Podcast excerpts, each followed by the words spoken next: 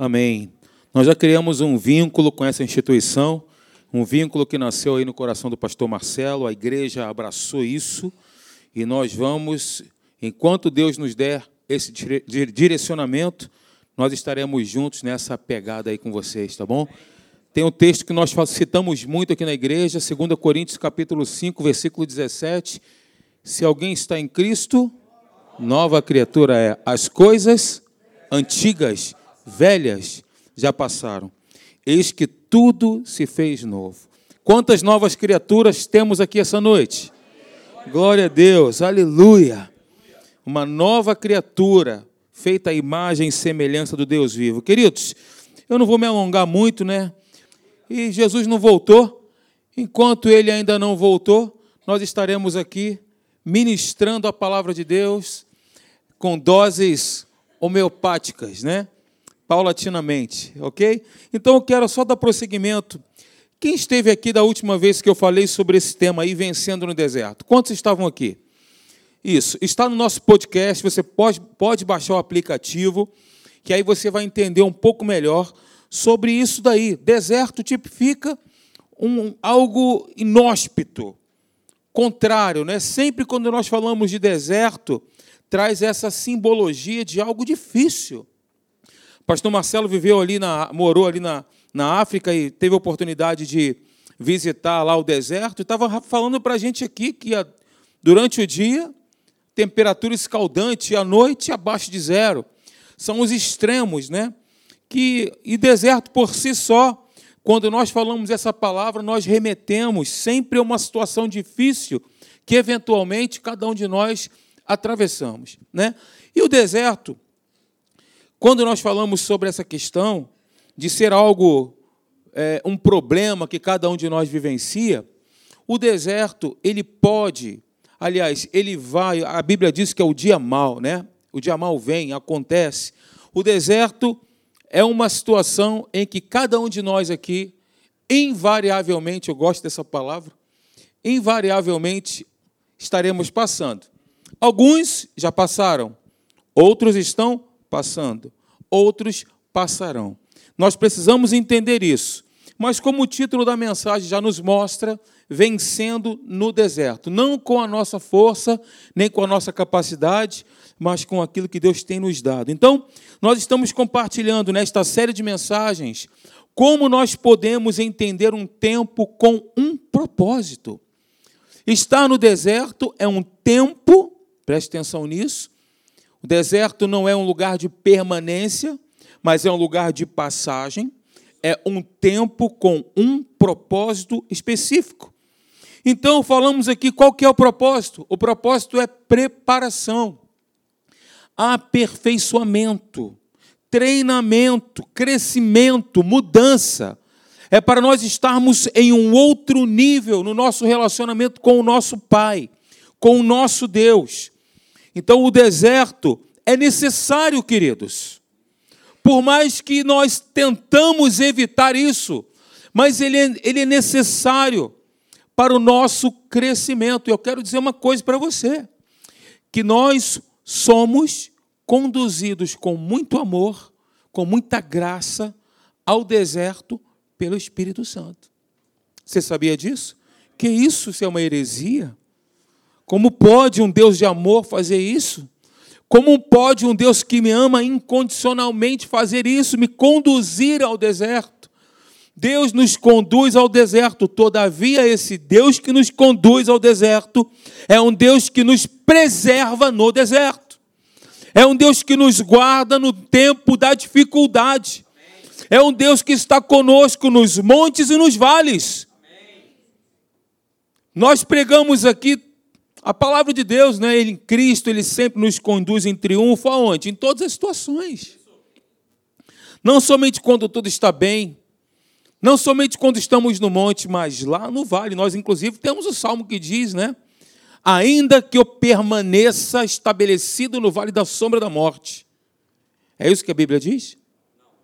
A Bíblia diz o seguinte: ainda que eu ande pelo vale da sombra. Veja, é a sombra da morte, não é a morte. É a sombra da morte, ainda que eu ande pelo vale da sombra da morte, Eu não temerei mal algum, pelo simples fato de sermos uma nova criatura e de termos o Espírito Santo residindo em nós e pelo simples fato de Deus estar conosco. Deus está conosco. Amém, gente? Qual que é o objetivo então dessa série de mensagens que eu tenho compartilhado aqui? Se Jesus não voltar, pretendo fazê-lo no próximo domingo, mas qual que é o objetivo? Confortar o seu coração, reforçar isso, reforçar a certeza que Deus é o nosso Pai de amor e está sempre conosco, mesmo no deserto. Então eu falei aqui que a temporada no deserto não é um tempo negativo para aqueles que obedecem, noutras palavras, para aqueles que respondem a Deus. Falei também que o seu propósito é muito positivo, que é nos treinar, aperfeiçoar para nós mudarmos, crescermos em Deus. Só que sem saber disso aí que nós estamos falando, muitas pessoas, ao entrarem nessa temporada, nesse período que nós chamamos de deserto, se comportam de maneira errada. O que, que elas fazem? Elas tentam procurar uma rota de fuga, de escape, antes de entender o motivo pelo qual Deus a conduziu numa determinada situação que é o deserto. E o que, que isso pode causar em nós, queridos? Isso pode nos levar a experimentar momentos difíceis, de frustração e até mesmo de uma derrota, por nós não entendermos o motivo, o momento ou o lugar para o qual Deus nos conduziu. Nós precisamos entender isso. Nós precisamos entender isso, discernir isso. Deserto, como eu disse, é um lugar de passagem e não de permanência. E nosso maior exemplo quando nós falamos de deserto é Jesus em Mateus capítulo 4 e Lucas capítulo 4. Esse é o nosso maior exemplo de Cristo que passou uma temporada. Ele não poderia ficar ali somente 10 dias no deserto? Por que ficou 40 dias? Ele ficou naquele tempo ali no deserto sendo tentado pelo diabo em todas as coisas. Como eu disse no início, num lugar inóspito, um calor excessivo, abrasador, um frio extremo, sem se confidencializar com ninguém, sem lugar para dormir, sendo tentado pelo inferno em todas as coisas. E eu quero te dizer que quando ele foi conduzido por Deus, ele não foi jogado, Jesus não foi lançado no deserto de qualquer maneira. Jesus ele foi conduzido, assim também como o povo de Israel. Quando o povo de Israel estava ali preso nas garras do Egito, e quando foi liberto por Moisés do Egito, eles entraram no deserto, que era um tempo de preparação. Muito bem, a ignorância sobre a natureza e o caráter de Deus fez com que o povo de Israel começasse a agir mal. O que, que eles fizeram? Começaram a murmurar. Vocês conhecem a história. Mais à frente aqui nós estaremos falando sobre isso, detalhando tudo isso, porque mesmo no deserto, vocês vão lembrar que Deus, como o pastor Marcelo disse, durante o dia os protegia com uma nuvem e à noite com uma coluna de fogo. Além disso, Deus supria aquele povo com a água límpida da rocha. Eles estavam com fome, soprou um vento, as codornizes encheram a terra e eles comeram carne. Eles foram supridos e saciados em todo o tempo. Irmãos, a sandália deles não se consumia, as roupas não se consumiam, nem os pés deles inchavam. Isso mostra o cuidado e a proteção de Deus, mesmo diante de uma situação extrema, que é o deserto. É uma temporada na vida no qual todo filho de Deus passa. Todo filho de Deus. O nosso desejo é contornar, o nosso desejo nunca é entrar no deserto. Mas eu quero falar para você. Eu quero te dizer isso, eu estou te prevenindo. Ai meu Deus, o que vai acontecer agora? Eu vou entrar no deserto? Jesus, como é que vai ser? Tem pessoa que fica com medo, né? Não fica com medo, não, porque você tem um pai que te ama, que te guarda, que te protege, que está contigo. Deus está conosco.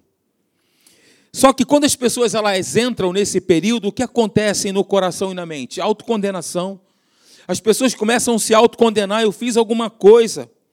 Não é possível, eu errei. Onde eu errei, onde eu pequei. Elas acham que perderam o contato com Deus ou que de alguma maneira o desagradaram. Queridos, o deserto não é a rejeição de Deus, mas o seu tempo de preparo. Estou reforçando isso diversas vezes. Veja a percepção do deserto que Jó teve. Jó teve uma percepção quanto, quanto a essa questão do deserto. Eu vou ler para vocês, preste atenção. Mas se vou para o Oriente, lá não, ele não está. Se vou para o Ocidente, não o encontro. Quando ele está em ação no Norte, não o enxergo. Quando vai para o Sul, nem sombra dele eu vejo. Mas ele conhece o caminho por onde ando. Se me, se me puser à prova, aparecerei como ouro. Esta é uma de descrição clássica dessa temporada, é uma descrição clássica do deserto. O que está acontecendo com Jó? Ele está procurando a presença de Deus, mas quanto mais ele procura a presença de Deus, mais Deus furtivo lhe parece. Ele está buscando, mas parece que parece, viu, irmãos? Preste atenção no que eu estou te dizendo. Parece que Deus está furtivo ou se escondendo. Deus está trabalhando a favor de Jó e tem a vida de Jó nas palmas mão de, da, da mão dele. Preste atenção nessa frase aí. Só porque a presença de Deus não esteja sendo prontamente notada, não significa que ele não esteja ali, de fato, operando em nossas vidas. Nós temos falado aqui e vamos repetir até Jesus voltar que nós não somos guiados e dirigidos por aquilo que nós vemos ou por aquilo que nós sentimos. Nós somos guiados e dirigidos pela fé, pela crença. E eu estava compartilhando com a minha esposa, vou abrir aqui um parênteses, que uma passagem muito conhecida de Rico e Lázaro. Quantos conhecem? Quantos já leram aqui? O Rico e Lázaro. A Bíblia diz que Lázaro era um mendigo. O rico, né? Eu vou até ler para você. Abre aí a sua Bíblia, se você puder, por favor. Lucas capítulo 16.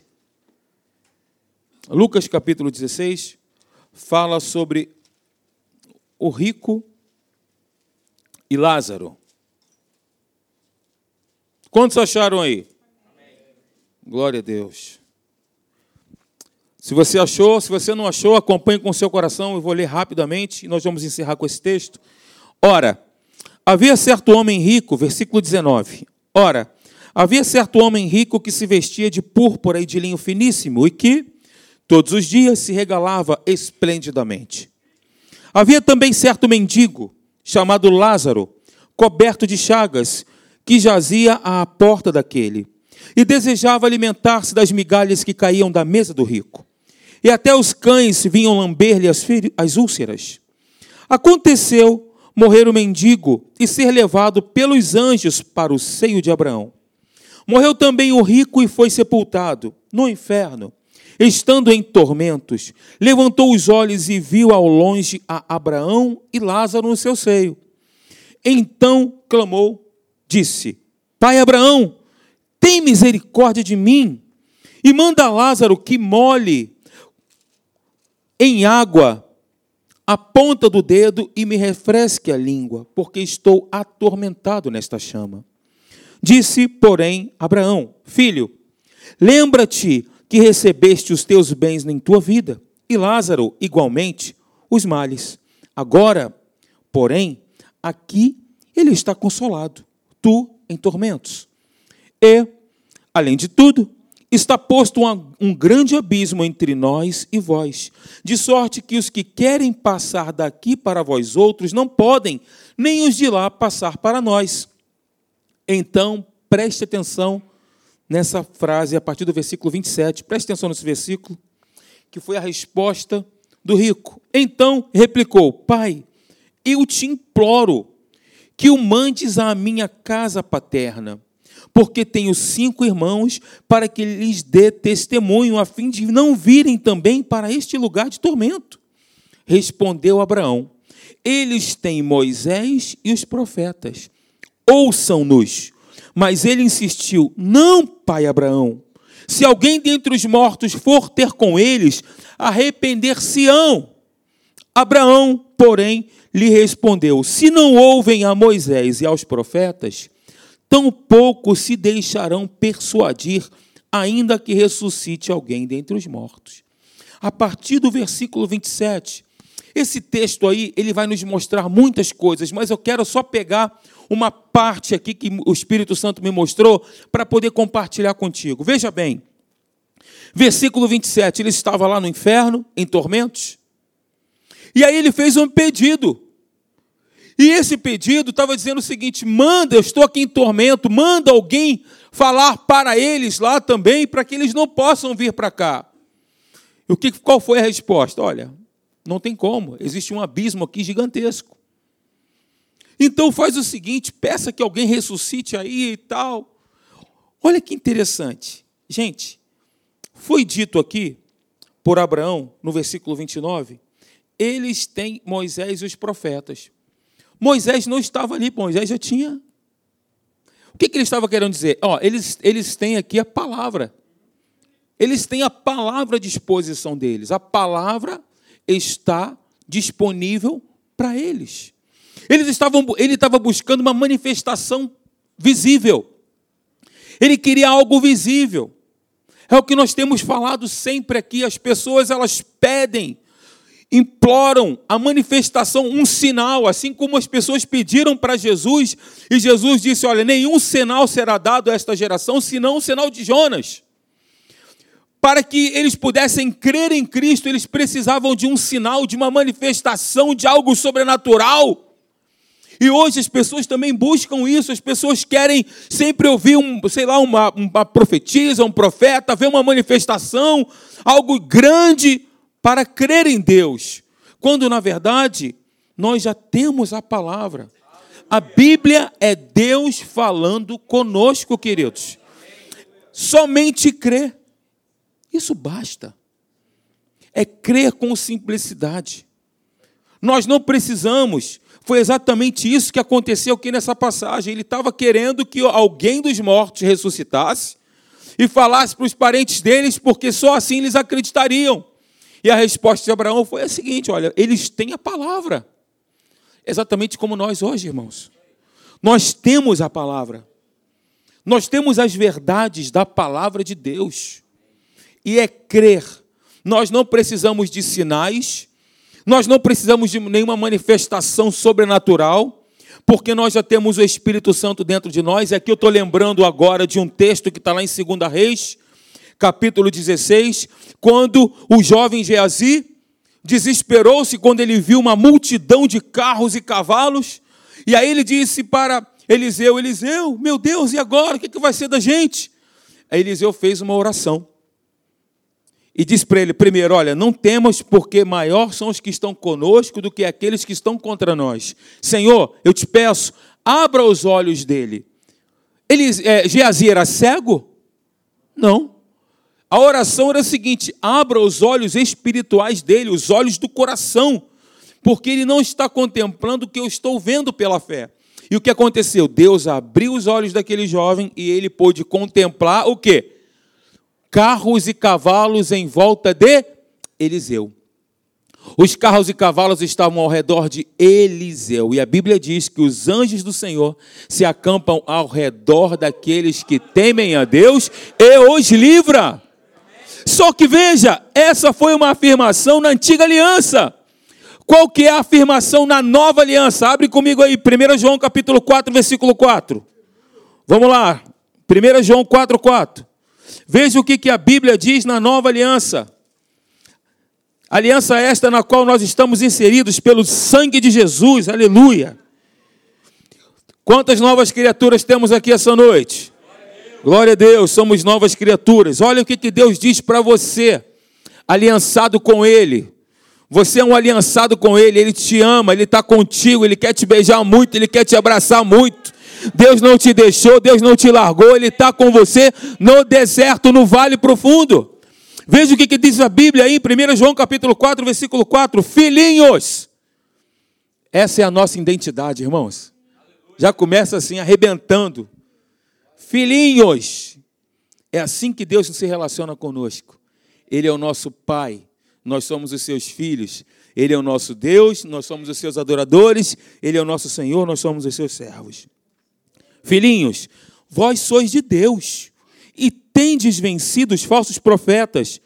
Olha a declaração na nova aliança: porque maior é aquele que está em vós do que aquele que está no mundo. Repete comigo: maior é o que está em mim do que aquele que está no mundo. Na antiga aliança, Eliseu disse: Não tema, meu filho, o Senhor abre os olhos dele para que ele veja.